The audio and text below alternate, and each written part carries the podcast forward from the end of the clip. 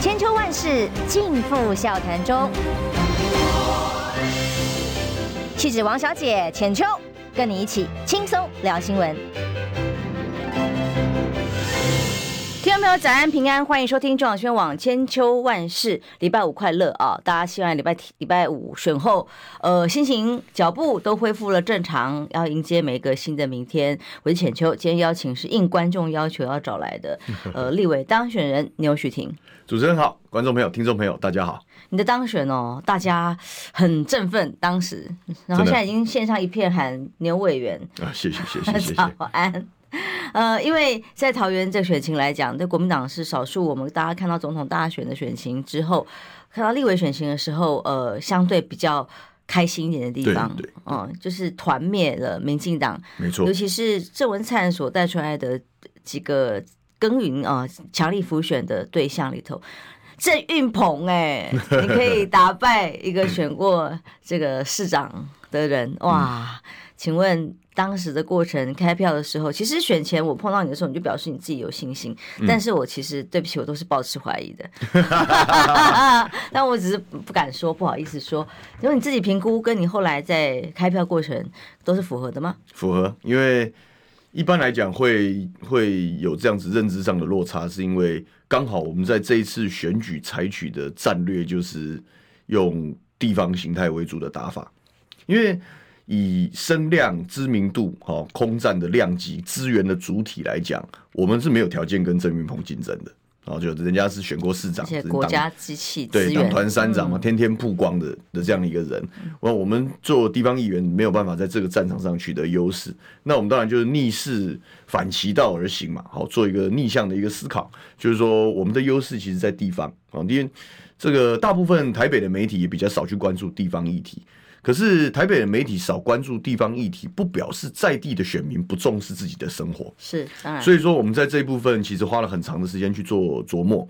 那这也是我们这一场选举最大的优势嘛，因为我们在过去做议员的任内，基本上就是把大家的生活品质顾得还不错，所以说口碑、公信力都非常有。那我们在打地方议题的时候的穿透力是很强的，所以说我们在这一场选战的时候采取先入后空的打法，我不跟你在你的优势战场交锋，我反而在这个选区到处挖地道，认真跑行程，哈，拜访头人，了解地方的需求，把选举比较少人看到但最扎实的部分，好，我们该做的都有做。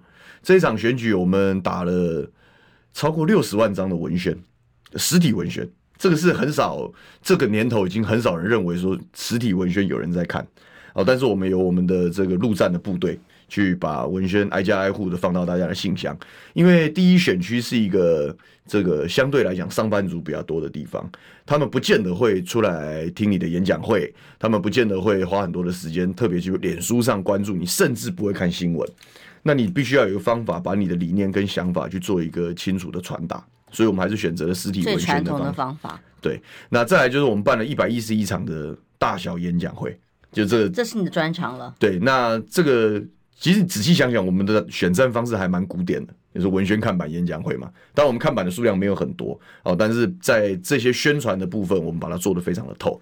那这些宣传，因为主打跟号召是地方，比如说我们讲第一选区有两座火力电厂要扩建。你是在中央的，大家都在吵赖皮寮或什么时候，没有人会管电厂扩不扩建。但当地居民很在乎啊。对，所以我们在地方上，我们就用地方的通路、地方的宣传管道跟模式去打地方的议题。那这些东西刚好是郑运鹏委员相对来讲都没有经营，相对疏于关心的地方，所以当然效果就非常好。所以说在地方上早就已经有民心思变的感觉了。就我们自己看那个。呃，选民的反应、热情程度跟支持度来讲，然后加上我们自己的内参民调，其实反应都非常好。但这些东西在台北不会被讨论，然后甚至在台北，那是他他在台北发挥优势战场的地方，就是他怎么可能赢得了我？就我我的知名度，我的我的看好度一定远远胜。他一开始一定瞧不起你的呀，类似这样。好歹是一个选过桃园市长的人，对对，量级是不一样的。那他越这样想的时候，其实对我们来讲就是越好的机会，因为你越这样，你我我们反而包含这地方的整合，我们都把它放到比较后面的原因，就是我就一我就第地方整合，村长后来退了，对对对，我我谢谢他，因为他某一些层面来就我。这个不管是詹江村议员也好，或者是以前卢竹的楚春来议员也好，哎，他们都是有条件去选这这个这个立委的人，但是他们都愿意讲，哎，现在大家都愿意祝福年轻人的时候，他们愿意把这样的机会交给我，愿意成全我，那我都觉得这是很棒的事情。但即便有这么好的事，我们都把它放在后面，是因为你太早通通完毕之后，他就会警惕，他他警惕，然后他调大军来回访的时候，其实你压力是非常大的。所以说，我们干脆前面就是很辛苦很辛苦，然后让大家不看好。但是我们把该做的基本工作都做好，然后等到所有这也是战略了，所有的东西都俱全，然后一次推上来的时候，他要调军队来的时候已经来不及了。事实上，最后这整场选举压力最大的就最后两个礼拜，因为最后两个礼拜就是是赖清德、陈建仁、蔡英文、苏贞昌这样是接力，对，每天都来看到在桃园，嗯、每天都去，每天都去，就去去救他。嗯，那我们但我们自己的感受跟跟自己的状况就清楚，说来不及了。他这样拉也只能巩固他的基本盘，但是基本上我们把除了民进党基本盘以以外的选票，我们都做了非常努力的争取。那开出来结果也不错，桃园第一选区的乡亲还是非常有判断力的。呃，所以团灭当时开票以后的第一时间心情怎么样？哇，真的是郑运鹏一个选过市长，然后那么多届立委的选区的结果，居然可以输成这样。对啊，我们。也有也有可能是因为我们自己是龟山在地了，就是我们大概开这偷偷讲一下内幕哈，就是说，因为我们自己有做机票中心这一次，嗯，所以说做机票中心这一次票柜就一个一个进来，那大概到五点，呃四点开始开票嘛，大概到五点半左右才陆陆续续有有票柜的讯息进来，那前面两个进来就是相对绿的区的票柜，所以我们一看就是小幅落后，但大概到第七个还第八个票柜的时候，是在我们龟山某一个里，也相对绿的那个里。就进来票柜的数字是是我们领先的时候，我大概心里就有谱，这次选举应该是没有问题的。嗯、你拿下十一万六千五百七十一票，等于是四十八点四四的得票率，对，还不错。是真的是蛮厉害的哦、呃，所以全区团灭桃园的六委参选，当然比起南部哦，就会觉得哇，这真的是很振奋人心。嗯，那因为郑运鹏他的风格一直都是比较攻击型的，嗯，然后言论上忍不住都会跟包括郑文灿哦、呃，像今天我们刚刚进来之前还在看的影片是什么呢？当然就是。王定宇、王八千委员啦，那他在讲这个军方有可能有上上司跟下属的不当的嗯这个行为，嗯、类似我也不知道性骚扰还是还是各种你情我愿，我是不知道没细看。但他的回应是说，嗯，以后呢就要让大家军方敬酒，就不要喝酒就好了，就可以解决问题。就是类似这种很很莫名其妙的呃。风格哦，在民进党那么多人这些立委参选人身上展现出来，能够把他们团灭，证明了选民的素质，这真的太重要了。对，桃园第一选区是一个年轻选民很多的地方，那也摇摆性也非常强，就是这个边就是蓝绿轮流都有机会拿到拿到这个选票的多数了，所以说中间选民是很重要的。那我自己就很长一段时间都在努力的跟中间选民去做对焦了，我觉得这也是。选举的关键吧。那不管是我我我我特别觉得中间选民在乎生活品质啊，所以在我们地方打的交通的议题啊、环境的议题啊、生活的改善。光我那时候听到你讲那个空屋啊，对啊，如果这样火力发电厂火力全开，又要加大措施的话，哇，我光当地居民一定会受不了。对，所以那个就是平常那个那个，我整场几乎没有去碰蓝绿的意识形态，就是我是有意为之，因为我觉得。因为那个差不多了，就是你你当你有政党属性的时候，基本上有意识形态形态人，他就是会往这个方向去对焦。所以你如果还让选举掉在这个里面的话，反而失去了跟中间选民对焦的机会。你是现在国民党党团里最年轻的了吗？对，这一届我是最年轻，三十三十三三岁多哦。我比廖伟翔嘛，台中的伟翔也打得漂亮嘛，他比我大几个月。哦，所以同年哦，三十三岁的新科立委，嗯、国民党这是很过去比较少见的。对，这次真的是这这个提名阵容是真的是蛮好的，蛮年轻，嗯、给我们的确有接棒的这样子的概念啊、哦。那所以你现在接下来有规划进哪个委员会吗？刚刚是观众朋友问你的。委员会这个，因为新科相对来讲选择的顺序会比较后面的，那。这个也合理嘛？啊，我们也没有没有尺寸之功，你还在那边挑选委员会，好像也不太对。那我们心态保持开放，基本上，因为我我自己在桃园市议会，桃园市议会的的议员的问政，我们相对来讲委员会的性质比较淡，也就是所有的议员关心所有的事，所以说我们自己在提政见的时候，其实各方各面也都有，所以到任何一个委员会，我们都要想办法发挥了。那也也虽然是委员会中心，但是也不表示只能关注那个委员会的事了，就是我们都会用各式各样的方法，也许是串联合作，也许是跨委员会的问政。哦，来达成我们当初提的政见的目标，所以我目前没有预设任何的立场。那你怎么看待郑运鹏啊，还有郑文灿这两个人的未来啊？有没有入阁的可能呢？现在当然我看到比较主流的，因为这种人事就要看绿媒了啦。绿媒的主流的意见里面都认为郑文灿入阁的几率几乎是快要零了，因为他过去这个影片呐、啊、论文呐、啊、这么多的事件里头，让他尤其是桃园战绩这么的惨。哦，以至于他入阁的梦碎，但有可能回到地方去经营。那回到桃园再选吗？或者重新再组组下一次的选举的这个团队吗？啊，郑运鹏呢？入阁吗？你怎么看？我觉得一定有位置，因为这个是民进党的文化啊，就是说，呃，你这个观感好不好是一回事，哦，人家内部就是说，你只要跟着我打天下。这不管怎么样，运气好的时候大家吃肉，运气不混的不好的时候至少也要喝汤啊！这是他们的整个组织文化，所以说不会没有位置。那至于这个位置在哪里哦，呃，我觉得还要观察一段时间。以我我自己粗浅的认识啦，我觉得他们的下一站也有有可能是回到党务系统去运作哦，倒不见得是入阁或什么，当然入阁也有可能啦哦，但但那个就看赖清德。治理的风格跟用人的风格，就以过去如果是蔡英文政府执政的时候，相对来讲，我觉得他们入阁的机会比较大，因为蔡英文的的用人是更柔软，他他通通可以，他谁都可以，他只要能够，他只要能够 hold 得住他的权力，他可以他可以操作他的帝王心术，他怎么样他都好。但但赖是不是这样子的性格？他是不是这样风格？目前大家的解读跟评评估是，他不是这样的风格。那当他不是这样的风格的时候，相对来讲，也可能是不是自己人？是不是自己人可能比较重要。但即便就自己人稍微有一点点形象不好，蔡英文是无止无止境的包容嘛？对对，他蔡英文是耐心的。看状况，他对耐心的会调。对，所以说也许他们不会在在内阁里面，或者是或者是在相对外围的的区域，那更有可能他就是可能是在党党务系统嘛。不过桃园党务系统也是要调和顶耐啊，也是政治工作啊。桃园人真的很有意思哦，桃园人就是变换的，其实也蛮快的。对啊，我们是摇摆州啊，我桃园跟台中大概是台湾典型的摇摆州，会换来换去，而且通常能够左右选战的胜负，因为人口多嘛，然后它也有一定的代表性。更何况是很多新移民，所以新移民是指指外县市啦，不是说外国人，是呃年轻人到那里去置产、工作、购物的特别多，所以那边的年轻选民相对多哟，非常多，嗯。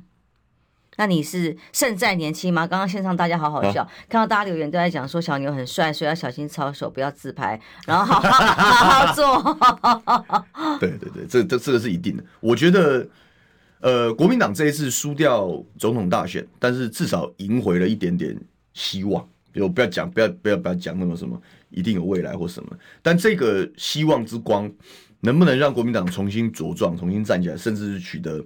年轻世代的认同，关键其实我们自己身上肩肩膀上的担子是很重的，因为这一届的，特别是年轻的立法委员，应该会受到选民高度的期待。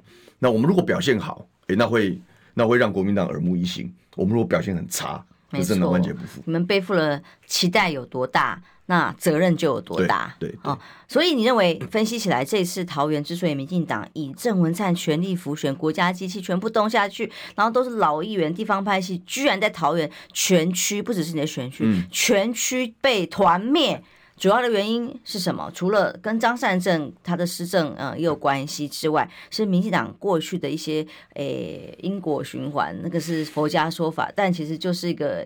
出来混总是要还的概念，干了哪些事情，选民都会还给他的。社会氛围其实没有改变，就二二年的时候，国民党大获全胜，是因为民进党执政荒腔走板。那请问，从二二年过渡到整个二零二三，然后到我们才前几个礼拜才选举完，请问民进党有改变吗？嗯，没有改变呐。那既然他没有改变的时候，社会氛围没有改变的时候，那选民的投票意向其实也不会改变。就是说，有六成的人是支持政党轮替的，好，这件事情没有改变。那只是最后选战的胜负开出来，是因为这一次柯文哲有参选嘛？而且柯文哲卷起了旋风嘛。即便他没有当选，但是民众党支持者是高的，民众党支持者的行动力是非常强的。所以在这样的一个情况之下，当然最后在野势力就分裂，分裂，而且没有办法弃保，没有办法整合，大大选会输掉。可是不表示民进党的选票有成长啊。嗯，你看民进党大部分的选票就是停留在四成，史上最低的，他们是史上史上最低的最低的得票数的这个这个一个状况嘛。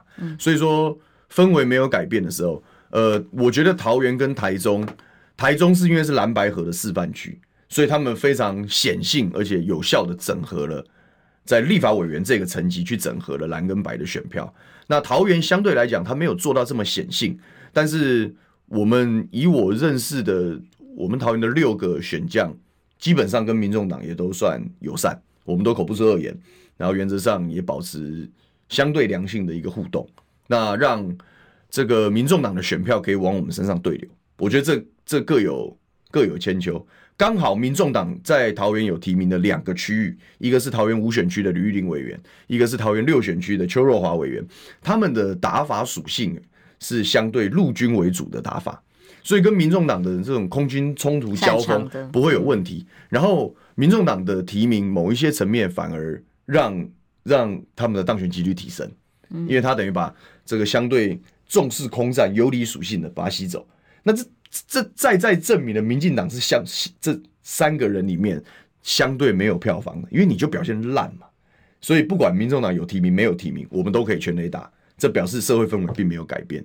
你民进党总统侥幸，因为柯文哲卷起了旋风，因为我们没有办法有效的整合跟弃保，你侥幸的过关，但并不表示台湾的主流民意是认可赖清德，是认可民进党的。你讲到跟民众党的关系在地方上，待会儿休息一下回来，我们就来谈在立法院接下来龙头战。哎呀，这个就是跟白营有没有可能合作的，嗯，是金石吗？其实大概可以知道预知结果了啦。嗯，那在选前非常有意思哦，常常在很多的。民众党柯文哲造势场合里面喊出来：“哎呀，总统选柯文哲，立法院长选韩国瑜。” 当时我们就知道这个只是一个喊话，嗯啊，果然到了真的到立法院的时候啊，就不见得是这样了嘛。那昨天韩国瑜最新的宣布跟江启臣搭配会是怎么样一个布局跟可能的发展？休息一下，马上回来。预备，预告，三十。哎哎哎，三爷，你在算什么啊？我的剩三十万，什么时阵会到啦？中广新闻网 YouTube 频道即将要迈向三十万订阅喽！在这里，我们有最全面的新闻，最犀利的分析。现在就打开 YouTube 搜寻中广新闻网，按下订阅，开启小铃铛，陪我们一起冲向三十万订阅吧！千秋万世尽付笑谈中。气质王小姐浅秋，跟你一起轻松聊新闻。欢迎回来，中广新闻网千秋万事。今天一早邀请牛许婷立委当选人来节目，现在好多人都在直播室上，好朋友都说啊，又年轻又帅啊。谢 谢谢谢。所以这当然也是能够。战赢郑运鹏的最大的资本，所以备受期待。期待有多大，责任就有多大，大家就会对你的标准也会很高啊。嗯、哦，所以相信压力都是很大的。但立法院的二月一号第一站就是啊呃，呃有个龙头之争，很多新闻报道的分析都都在告诉大家说，哎，虽然我也是稍微打听一下啦，哦，有一位这个立委。当选人其实选后就已经开始密集的接触党内四十几位的相关人啊，然后呢，想尽办法，看起来是意在副院长的位置，哎，结果想不到韩国瑜抢先宣布了跟江启臣的搭配组合，然后做出了开放空间，说如果民众党有意愿的话，可以随时江启臣退让来跟民众党合作，但他们抢先先推出了自己的人选啊。那那么就有人提出来说，哎，可是党内有其他人也有意愿争取啊。那过去的经验是立法院的这个正副龙头，党内要推谁是有一个党党内的票选投票机制的，嗯、所以。这可能党内还有一些协调的空间，应该是。但这个重点就是在于第一时间要立刻回应民众党嘛。民众党喊这个四大诉求，国会改革啊，然后又要求两党赶快提出交考卷的概念、嗯、哦，他们变成考官了，要求两党都要交考卷上来，然后他来决定他要支持谁。这样的方式，韩国瑜的回应蛮有意思的，你怎么看？我是觉得这个组合耳目一新啦，好，因为可能是因为我是新科啦，相对来讲没有那么早接收到这些讯息，然后我也搞不太清楚，好，也许党内有他的程序，那当然嘛，这个立法院是政党政治嘛，那凡是政党政治，大家就是团体战，那团体战有团体的纪律跟规章，所以说党内应该如果有不同的竞争者的话，他应该会有一个程序，那有这样子的一个程序的话，那大家就按照游戏规则来办事，好，这我想这是我们。面对这个事情的一个态度，但回到从一般的角度来看待韩江配的话，我我个人觉得这个是一个很好的组合啊，因为从特性上非常互补嘛，就是韩老大是非常江湖、非常接地气的啊，这样子的一个一个政治人物，那江是学者形态。很严谨，比较谨慎，比较严谨，然后感觉哎、欸，这这个学富五居啊，这样的一个一个状况，而且是在外交领域上有他的一片，对他有他有一文一武的感觉，一刚一柔，他这样这样这样子的一个感觉。那第二个就是说年龄上啊，这将有中中生代的特特质，让大家看到说，哎、欸，国民党的整体的世代在在交替啊，在这个中生代要扛扛起更多的一个责任。江之前也担任过党主席啊，他本身是很有承担精神的人，所以说这样子的一个组合合起来。蛮蛮让人耳目一新的。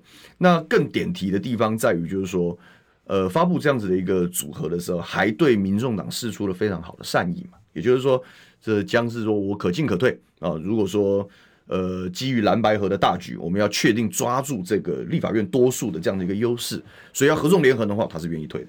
就把这把这个，其实我个人真的蛮佩服江启臣的啦。他不管是在台中选举的时候，其实二零二零大选的时候也是一样。当时韩国瑜也曾经找过他搭档，但是呢，其实就还在寻觅的过程嘛。嗯。所以呢，他也保留一个弹性空间啊。假设有更好的人选，他随时可以退。所以后来搭档的对象是张善政，因为有各种不同的考量跟需求嘛。所以江启臣真的就是一个非常的大气，非常的大局观。对，非常非我我我很佩服这个前辈，不是只是为了某个位置我非要不可，而是可以有各种的退让跟空间，嗯、但只要是对于呃更大的目标有帮助的话，对，所以真是这个还蛮典范型的人物啊。所以这次的合作用这个来回应民众党，我觉得是蛮刚刚好的。我觉得蛮，我觉得蛮，我觉得蛮刚好的，因为民众党也不好接这个球，因为。民众党当初提的，当然他们有他们的倡议嘛，这个这个非常合理。但你国民党有的时候也要把态度做出来，也就是说，呃，我们当然基于希望国会过半啊，可以掌握立法权，所以我们当然释出善意要合作。可是从上一次的经验，也就是从总统大选的经验来讲，我们如果不不明确一点，好，然后不把自己能够做的事情先做足。然后你就跟人家谈判的时候，只是等着的话，你你明明就是你明明就是相对有优势的那一方，但莫名其妙在谈判里面变成劣势的时候，那不对了嘛。所以说，把自己的东准备阵容先推出来，把自己最好那一面先展现出来的时候，哎，反而你在跟民众党谈的时候，哎，人家会觉得说，哎，这个做足了准备的时候，我才我才会慎重以对。所以说，这样的一个组合出来的时候，对民众党来讲，他也会。很审慎的思考，哎呦，我是不是能够像过去认知说，我我随便耍几招，国民党就团团转这样？我我我认为这样子状况恐怕是结束了。那他怎么去用他的这个巴西去去做那个，大家也都在看，是这样。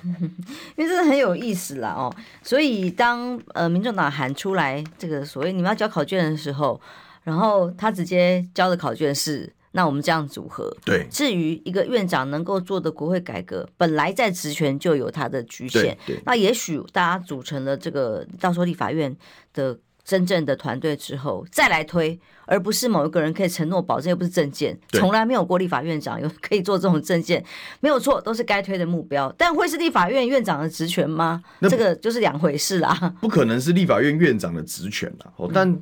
嗯我都觉得有可能在接下来几天是大家会用很开放的心态看待这件事。对啊，所以韩也不是回应，是说那个不是我职权，不回应，他就直接回，那我们可以做什么？对啊，提出来，对啊，然后你来做选择，我把我们能做的做好了，对对，然后由民众党来做选择。那接下来接球就是民众党了，嗯，所以民众党由柯文哲这边来回应，就说，哎呀，本党不会去这个跟他个别的候选人私下协商或利益交换，就由他们来决定了。嗯，对啊，球就在球已经发出去了。我的意思，我的意思是说更明朗一些，就是说，因为国会改革的方向是正确的，所以说就是大家就是就像就像赵先生嘛，赵先生讲说这没什么不好的，那大家就来做嘛。是，那当然就我们愿意用正面的心态去看待，然后用一定的步骤来推动的时候，我认为就是正面回应。那但是回应这件事，我们都已经把这个姿态做足的时候，我相信人民会有公平嘛，就是大家就会觉得说，哎，国民党是愿意接受这样的概念。那民众党如果也没有用同等的善善意来回应的话，那大家会质疑的啊，你是是谁在搞政治，对不对？所以我觉得，嗯，也许也许过几天还会有新的发展，也就是说。也许韩韩韩江啊这样的一个组合，会针对这几件事有更明确而且更正面的回应。那如果是这样的时候，那就没什么好。因为对国民党来讲，等于是把考卷丢回给民众党。对，我我做了，我我赞成你的，我赞成你的方向。但是你总不能规范我考卷要用什么颜色的圆珠笔写，然后用什么样的字体大小，然后你还要那不是不是这样的吧？大家有一个基本的方向理念有一致，其实很多事都一样。尤其是马上国会要开议，国会开议的时候，像民众党跟国民党当初在，也许在总统提总统政见、国政方向相合的地方，一定要合作啊，因为这这个才是人民想要看到的东西嘛。因为给他打分数的不是其他两党啊，当然是民众啊，他的支持者要看这八席在立法院发挥什么功能。对，这个就是这个就是大我小我的问题嘛，就是说人民一致的意见，然后两党有一致的意见，如果基于什么谈判、席次少、杠杆或什么，然后把这些东西放在后面的话。那会输掉未来大家对于在野势力重重新要拿回执政权的支持，因为因为你就在搞政治嘛，你都没有在在解决问题嘛，所以我是觉得大的方向只要大家有一致。就应该要卷起成见，然后往这个合作的方向。因为非常有意思哦，这段时间是民当选这个名单出炉之后，民进党也一直在吃柯文哲，或者是柯吃民众党的豆腐啊，就包括这个这个许志杰委员呐、啊，或者是陈亭飞啊，都在喊：哎呀，民进民众党可以跟我们合作，我们可以组组阁啊，就是你们可能我可以有些官分你们做哟，嗯，你们看看你们要不要这些官呐、啊？你们要不要现在这些位置啦？哈，然后像许志杰提出来几。个人故意就讲这个黄曙光啦，哦，讲这个几个委员赖香林等等落选的委员，的确对小党来讲，没有行政资源的人来讲，落选的人可能不像你民进党啊，还有郑运鹏、郑文灿，可能都还是升官发财，很多地方可以去啊。在野党当然没有，所以用这个来来。当诱饵吗？可是柯建明昨天讲了很有意思，他说目前我们没有要跟民众党谈哦，是说没有要分给他们的意思吗？那不是说你自己拿了考卷出来，两党就要跟着配合的。那所以说，如果私下不会协调、不会谈，因为立法院本来民主政治、政党政治就是个协商的政治，对。那你要有协商，要妥协，呃，争取彼此最大的共识。那如果说都不些私下协商，也不知道。那这个发展看起来，自体人选自己投的可能性就最高了。你说民众党这一部分嘛，嗯，我也我也觉得，目前看起来走向会是这样。原因我我我的理路是这样哈，就是说，民众党大概两两个选择，然后我认为这两个选择的机会都不是特别高。一个就是说，干脆就答应了跟民进党，就你就自甘当小绿嘛，哦，你跟他当联合内阁或什么的，你他他可以这样子啊。他他挖到民进党去变个席尊，民进党就变成多数，给他几个名单，哎，他就变成让他去提名，那就变成一个执政联盟或什么。但是，呃，这样子跟民众党当初的设定，跟柯文哲当初义无反顾拼一次的的的理念是背道而驰的。所以说，这样子恐怕会严重影响民众党未来的发展。所以我我不认为他会走这条路。那另外一个是是毫不保留的跟国民党联手作战，我认为这个机会也不是太大，因为。这样子自己的政党主体性会被稀释掉，而且在一开始的时候你就做了这样的取舍跟选择的时候，你你的优势就不见了。所以从民众党，我们站就大家换位思考嘛，就是说你在民众党发展最有利的角度来看，他应该是他应该是姿态摆出来，但是最后的结果就是两边他不会他不会。被解读成倒到任何一边去，也就是说，他不能被解读成小绿或者是小蓝，他就是要坚持走自己的路。在立法院正副院长的的的选举的这一盘的时候，他自提人选，或者是要求他的这个巴西立法委员投给自己啊，那都是一种态度的表示。也就是说，我我要维持我政党的主体性，我在每一个题目上，我都要同时跟蓝绿两边去做谈判，这样对把自己政党小党发展的空间争取出来，这是对民众党战略上有利的发展。那那就看他们会会做什么样的选择。因为他选前到后来是完全地图炮大开嘛，哈，就是说，就是下架蓝绿。那自既自然你检讨的是蓝绿的话，哎，你怎么样不成为单独的蓝或绿，可能是他现在很重要的一个选项跟方式。他筹码要抓在手上了，你现在就倒到一边去，你你你未来四年要怎么办？嗯，你就被你被设定住的时候，你未来四年你的空间都不见了。其实像蓝白合本来是对的，现在当然也有一些检讨蓝白合。哎呀，不要蓝白合，求求你不要蓝白合，烦都烦死了。老是在蓝白合，然后弄到各种大家呃这个颜面尽失，或者是什么筹码都没有。可是你其实理论上在野合作本来就是应该是正确的方向，对，只是这个方法跟过程。怎么做？嗯，那碰到什么样的人，结果可能就完全不一样，是一件遗憾的事情。例如，像你们选区，你说两两党各自虽然是竞争的，可是氛围是好的，嗯、对，选民就还可以互相的有重叠，嗯哦，或者是不会有那恶意的攻击。台中更不用讲了，哦，昨天蔡壁如委员来他的示范区，所有选民之间展现的善意，对，一个目标一致，那当然就是下架。无能的，或者是施政失当失利，让民众过得很苦日子的民进党啊，嗯。啊，可是如果在立法院展现出来的是，好，你不蓝不绿，又走不出自己的路的时候，对，那是什么路？他我我觉得他会走自己的路，好，但是我我们还是从在这样子的一个前提下去推动在野合作，所以我刚刚有讲嘛，就是说，呃，大家目标一致的题目，比如说马上我认为第一个会期会讨论的叫做核能发电厂要不要延役。这个就是毫无疑问，蓝白必须必须合作，然后往这个方向去走，因为那是一个务实的能源政策。我们要阻挡民进党荒腔走板、错误的方向，那这个就是合作，而且这个合作是是本党是主张这样，柯文哲也赞成这样，那这没什么好讲的。那是我们有一致目标的，我们就合作。那当然在不同的题目上，比如说我们希望恢复特征组，民众党不希望恢复特征组的时候，那我们彼此尊重。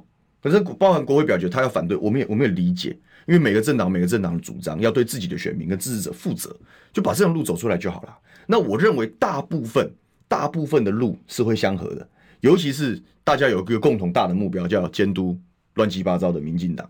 所以你可以看到，也许是七八成的题目可以合作，哦，五六成、七八成的题目可以合作，少部分的题目竞争。我觉得这也是一种健康的，没有错，国会的运作模式嘛。这是我觉得希望可以在国会未来看到的蓝白的互动的一个状况。非常同意哦。那当然，对于民众党来来讲，我们其实对三党来讲都很重要了。嗯。那尤其对民众党来讲，他这八席，呃，也可能会是潜在的二两年后的。县市长的提名候选人，所以像大家来讨论说，呃，黄国昌，啊，我觉得他们好有趣哦，这是真的各党没看到的，他们还要签一个条文，就是不分区两年的这个条例，所以谢立功还在问到底有没有签，谁签的，谁没有签，那这个等等，两年会不会下台等等，这个有各种的。党内的声音啦，但是他们家务事由自己来解决。可是我觉得他的这个主这个逻辑蛮有意思的。两年后呢，那不分区让出来之后，让后面的提名人有机会再上来。嗯啊，可是是全新的，他们又对于新的运作完全不了解，又重新来组成一个假设好各党要协商的机制哦，又有一群新的人来，他那个互信基础或模式要重来啊，然后再来这些人第一第一届下来当两年，然后呢，就好像上一届几位都去。全部下乡，几乎啦啊，很多位都下乡去去拼战区域立委，后来全没有，都全部都没有上嘛啊。那接下来呢？然后黄珊珊或者是黄国昌有可能再下去参选吗？怎么看？目前的说法，他们一定要有这样的准备嘛，因为一个政党要发展的时候，你的举才跟地盘的扩张是同等重要的，就这事情你是不能放的，所以不可能现在就讲说啊，这群人就要窝在这边四年，是是不合理的。嗯，但是。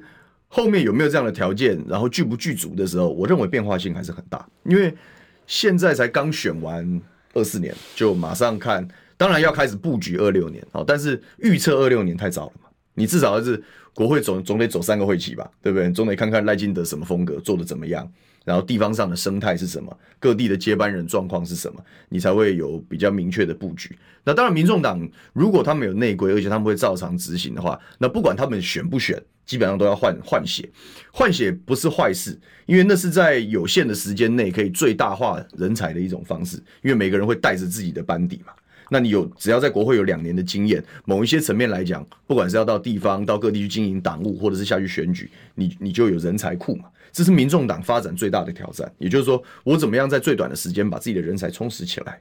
所以说，这个轮换制是有其道理的。那在相对来讲是。你你怎么样让前两年的立法委员跟后两年接班上来维持一样的问政水准，然后在在国会的运作上很顺利的时候，所以他这大家反而要观察是民众党现在的党团，然后包括他们的立法院的决策模式，党主席能不能指挥，这个东西都是讲到重点。这个这个管理模式是什么？因为它是特殊的嘛，它不像国民党要有区域立委一定是做四年没有差，所以它会形成它自己的一个文化。它是纯不分区，而且又要轮换的时候，那是不是纯粹用？因为党团是由立法委员产生嘛，是党团说了算吗？还是说要有一个党团以外的人去贯彻政党的路线？这个是民新兴政党。发展的必经的难题跟过程，那大家也可以观察一下，哎，民众党是怎么面对这些？有个有意思的提议是吴子嘉说，吴子嘉说，嗯，柯文哲接下来应该会派蔡碧如去监管立法院 做管理职，我觉得这个个几率非常的低，几乎不可能。嗯嗯，难呐、啊，也有说服力的人。然后要要强度要够，不是他是有说服力啊，但这个不是说服力的问题啊，是是这个党内会制造合合作的可能，还是更多的分歧？因为其实叫蔡壁如的嗯后期所展现出来的，他是更多的蓝白合跟跟黄珊珊路线不一样之外，嗯、更重要的是。哇，这个主导权再来争霸下去不得了。对，那而且他后来后期在跟柯文哲这边的权力的对接上面，几乎是被边缘化的。嗯，那现在柯文哲如果担心他的上令无法下达到立法院，恐怕要找其他方法哦。蔡壁如有没有可能去贯彻跟执行这个任务？几率很低，因为他现在可能是选择去台中再生根嘛。对，那如果由他管得动。如果他今天有区域立委的身份不一样，嗯，但他既既然没有选上的话，要他去管理这所谓的党团，几乎是海市蜃楼啊！想一想就好，不可能的事情。我们观察一下啦。另外一个是柯文哲本人嘛，嗯啊，因为他现在相对来讲是没有舞台，没有舞台了。好，那他他他怎么样找到他的舞台？可是你以这一次大选的结果证明，就是柯文哲还是大于民众党嘛。嗯，哦，这这他他有他的。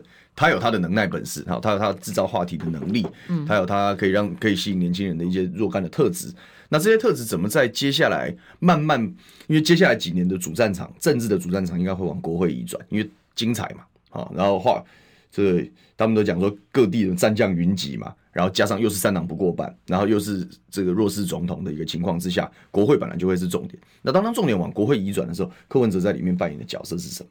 他怎么去影响这个东西？这个也是未来民众党发展走向很蛮关键的一个变数吧，值得观察。嗯，哦，好，休息一下，马上回来。想健康怎么这么难？想要健康一点都不难哦！现在就打开 YouTube，搜寻“爱健康”，看到红色的“爱健康”就是我们的频道哦。马上按下订阅，并且打开小铃铛，就能医疗保健资讯一把抓。想要健康生活，真的一点都不难，还等什么呢？爱健康的你，现在就打开 YouTube 订阅“爱健康”。千秋万世尽付笑谈中，气质王小姐浅秋，跟你一起轻松聊新闻。欢迎回来，中广新闻网千秋万世，我是浅秋。今天访问这个在桃园打的漂亮一战啊，因为是打败的是郑云鹏，嗯，所以让大家格外觉得厉害了。不敢不敢，这位年轻朋友啊。在后起之秀可以打败一位老委员，甚至是要参选市长的这样子的一个国家机器动员的人，但最后一题就看看，你看看国家机器动起来的时候，真的是很厉害。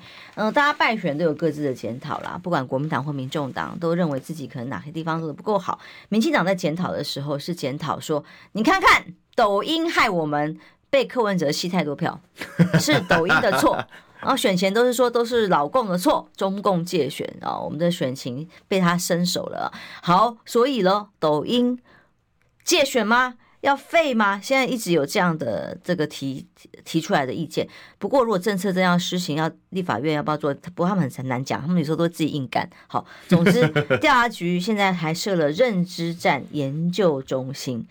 哇，已经之前弄了反渗透法，嗯，这次抓了很多老百姓，大家意见不一样哦。之前用社会秩序维护法，很多把你抓去调查约谈，最后在法院都判无罪，只会让法院这里觉得你无端兴讼，又让民众徒增困扰，其实是一个很浪费国家资源而且恐吓民众的事情，所以他们就用立了反渗透法嘛。然后用这个来办理嘛，要件成立相对容易。那办完了不够哦，现在还要有个认知战研究中心，还要作乱多久？我觉得这是悲哀的地方哈，因为我们第一选区其实是三个人选，那个马志威是被反渗透法收押，现在还在还还没有出来。哦，对哦。然后我要跟大家讲的是，他他拿了两万票，他被收押，哦、然后他拿了两万票。哇！所以说，这是我有这么严重，反送法要到收押哈，忘差点忘记了他。他是说说他收中共的钱，对对对，去选举的。那那司法的细节我们不管他，但重点是说说他被收押的状况还拿了两万多票，所以说大家会觉得很奇怪。但那个那个反映一件事，就是说你民进党每一次选举的时候都要搞这种东西，然后搞这种东西，用这种东西想要用最廉价，然后跳过政治的本质，政治的本质要让大家生活变好。结果你为了要用最廉价的方法打赢选战，你就用这种怪招，然后用这种东西，然后去就说啊介入啦、借选怎么怎么怎么，然后甚至要动用司法的手段去处理。人民的选票不会因为你用这种方法继续被你骗。你进抖音，年轻人就会支持你吗？我就不相信这件事。就是说 莫名其妙，就是说你你一个被收押人可以拿到八趴的选票，那表示我宁愿把票投给就这群相对来讲不喜欢蓝也不喜欢绿的人，我宁愿把票投给被收押的人，我也不会去支持你民进党。那表示说你用这种那你这种这种手段已经没有办法在诓骗中间选民了嘛？这等于是等同废票的概念，但是一个不满的，但是一种不满的说法，不爽票。那，那在在这样的情况之下，那他还搞认知作战研究中心，他还搞这这个这个反渗透法，或者是未来要进抖音。他现在以前用这种方法可以骗一部分的年轻人也好，中间选民也好，现在这种方法只能巩固基本盘了。因为你骗这年轻人不知道什么是抖是抖音吗？对对，你已经骗不了，你已经骗不了除了你民进党信徒以外的人。哦，那你看这一次的选举打到最后面，又是这个反渗透法出手嘛，然后另外一个是那个飞弹嘛，简讯对不对？假讯你是谁？所以认识坐在研究中心要先研究民进党啊。对啊，他应该先研究一下自己啊。然后这些招式百花齐放的结果，你赖清德就是四十趴了。你你也就是大家预知的，像陈水扁当初三十九趴一样，就是民进党的。基本盘，然后崩到极限，他要用这样的方法把他的支持者跟信徒全部吹出来投票。你不得不说还是有用的，因为会买这会买单这一套的人，他就是会买单这一套。但是会买单这一套的人，我认为就是三成多而已啦。然后我们还要浪费多少国家的资源，然后浪费多少媒体的版面，浪费多少大家的时间，去花很多的时间去讨论这些事。而不是讨论电厂要不要扩建，讨论公车要不要增班，讨论这个民生议题，我觉得是这是台湾政治的悲哀。我我希望立法院可以这一届的立法院可以多一点民生的元素，多一点内政的元素，而不是继续掉在民进党设定好的战场，然后大家在里面花很多的时间去吵架。认知作战研究中心这是一件荒唐的事情。我以前是早期跑新闻，是跑调查局、检调单位的啊。如果有这个认知研究、认知战的研究中心，很清楚，其实很简单，就是简化到，如果你要侵犯你个资，我要去查你的资料或者你的账户的时候，理论上是有很多个资保护，你要有一些限制条件的。那早期其实说真的，要挂听、签听你很容易，后来有一些法令把它限制住了，限缩了这样的权限。看起来这个认知战研究中心是要帮政府哦，不用。哎，不用花预算啦，哈，不用请公关公司、行销公司，直接有一个单位来帮你监控所有的言论，社群上面所有的言论，必要的时候他就给授权给你，让你去做清查跟扣，比方说不要封账号啦，或者去去限制言论怎么发布等等，看起来就是一个把违法要当合法的的侧翼，不是啊，来帮他打仗。这个认知作战研究中心第一个要查就查国防部啊。因为你把那个，你到底是谁决定发那个讯息，然后谁把翻译搞错？为什么会搞错？为什么在为什么前面也有类似的案例？你为什么不报？你为什么现在报？这是不是认知作战？它会影响了选民的投票意愿。他就是在寒蝉效应，让你不敢而已。他只是要用这些司法单位，呃，不管反渗透法约谈你，或者是认知就认知作战研究中心，哎，他去查封你，或者调查局等打电话给你，你的言论做了什么什么，你会不会怕？对啊，小百姓吓死了。他就用这种合法的机制寒蝉效应，不敢评论，不敢批评现在的当局嘛。对啊，所以我觉得。这政府真的是很悲哀啦。然后听说民进党不分区也是什么认知作战的研究专家嘛，我看就是要一搭一唱了。但是 这个花太多时间讨论这件事，实在是很那个，让我让我觉得很无言呐。对我，所以我觉得这个重点是，这有没有办法挡？这恐怕也不是立法院能挡。到时候答询有没有机会去透透过体制内的程序把它挡下来？但因为基本上是他自己想要设就设了嘛。但是到时候预算审查的时候，嗯，哦，大家从严处理嘛。那像我们，如果是我问这一题的话，问国会问政的时候，我问这一题的话，我一定就是把就他们一定很强调中共的角色了。那但我不我不反对嘛，就是大家都大家这长年以来大家都讨论的是，但是除了中中国大陆以外，其他没难道没有同等方式影响大家的选情，去分析、去预测、去做动作，然后做新闻转内宣？难道其他国家没有吗？那请问是不是用同样标准来看待？就我们把这些例子通通并成嘛，然后包含自己国内的，像我刚刚讲的例子，最好的例子就是国防部处理把卫星翻译成飞弹这件事情，那你要不要严查严办？就就大家标准一致嘛，大家不要当双标仔嘛。我觉得这是一个这是一个切入的一个方式。你本科是学什么的呀？我我本科是国际关系啊，我学的是外交。哦，对对对对，我想起来想起来想起来，对对对对，所以在这方面也很很有自己的专业。其实如果到国防外交委员会，可以可以了，清新对抗，你看那几个人。其实每个每个委员会都有空间呐，比如说。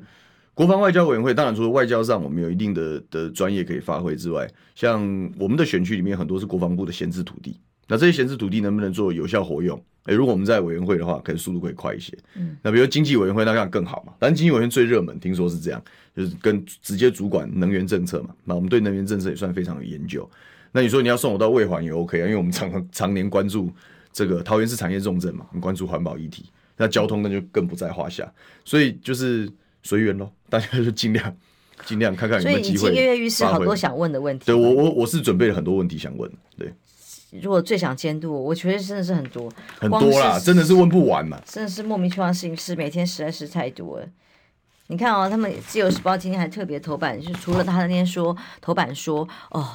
抖音啊，会亡国啊，会害我们国家亡啦！今天的抖音头版又继续上自由时报道，还是说美国爱荷华州起诉 TikTok，那让孩童接触色情、自残、吸毒内容，那当然没有问题啊。如果真的有这种吸毒这个，那个都会被禁掉的问题，色情本来就应该要要管制跟处理，这跟变成各自政党的政治作战是不一样的。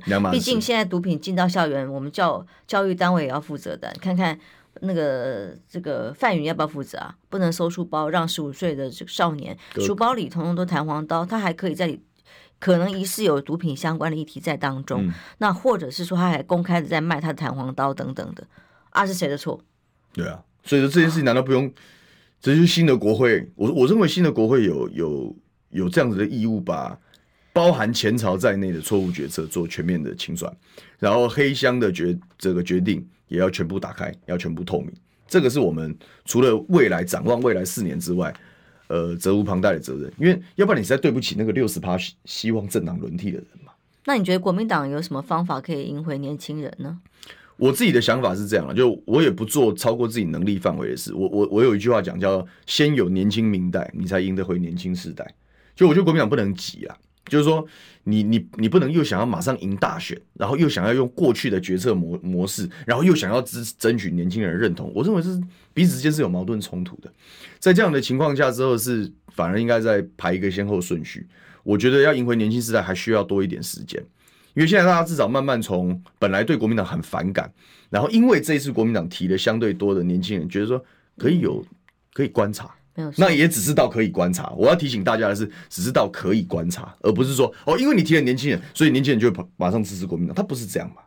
那不是这样。所以说，我我我我刚刚有讲嘛，我说我们我们这些相对年轻的的民意代表的表现是非常重要的。如果我们能够干干净净、踏踏实实，然后好好的表现立法委员的时候，我相信在下一届的大选的时候，不只是年轻人会觉得说国民党是可以被支持的对象，甚至我们在帮忙催国民党，也许是总统。的选票的时候，我们的公信力也好，话语权也好，这个催票的效果都会更好。就让大家可以看得到，国民党也在转型。对对对，那个那个形象才会建立起来，会比较饱满一点。那它本来就是一个，其实历史不是负债，常常是资产。对哦，如果他这个好好运用的话，嗯，但如果没有好好的论述，它就是负债啊。对，那加上了有新的战力一起加入的时候，在这个过去历史的资产啊、哦，加上来自于这个新的战力加入，年轻人的形象。嗯决策过程不一样，形象就有机会不一样了嘛。对，大家都在抢年轻选票呀。今天谢谢许婷来，也祝福大家平安健康，拜拜喽。拜拜。